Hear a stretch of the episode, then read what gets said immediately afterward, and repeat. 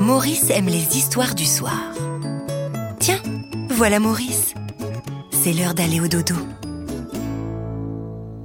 Avant d'aller se coucher avec sa maman, Maurice se brosse les dents. Puis, maman lui dit Tu dis bonne nuit à papa, chérie Mais Maurice ne veut pas se coucher sans son papa. Alors son papa propose On va lire tous les trois une histoire avant le dodo si tu veux. Ils lisent une histoire que Maurice adore. Un petit lapin qui ne dit que des gros mots. Prout, prout, cacaboudin Prout, prout, cacaboudin Puis, une fois fini, Maurice dit Encore Alors maman lui dit Bon, d'accord, mais c'est la dernière alors. C'est l'histoire des trois petites chouettes dans la forêt. Coucou, hibou À la fin de l'histoire, Maurice en veut encore une autre. Encore Maman explique. C'était déjà la dernière, Maurice.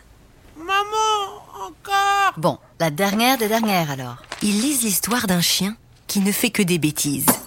Oh non Faut pas faire ça Puis à la fin de l'histoire, Maurice dit. Encore Maman explique alors calmement. Tu peux prendre un dernier livre si tu veux, mais tu le liras dans ton lit pour t'endormir, tout seul comme un grand, comme papa et maman. Maurice est très content. Il choisit son livre.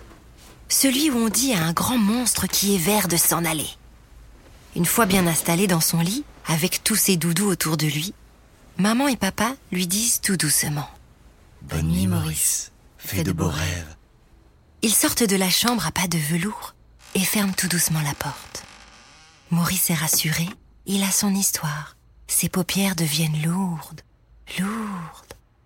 Le marchand de sable a dû passer. Il referme son livre et s'endort doucement, tranquillement. Chut. Bravo et bonne nuit Maurice.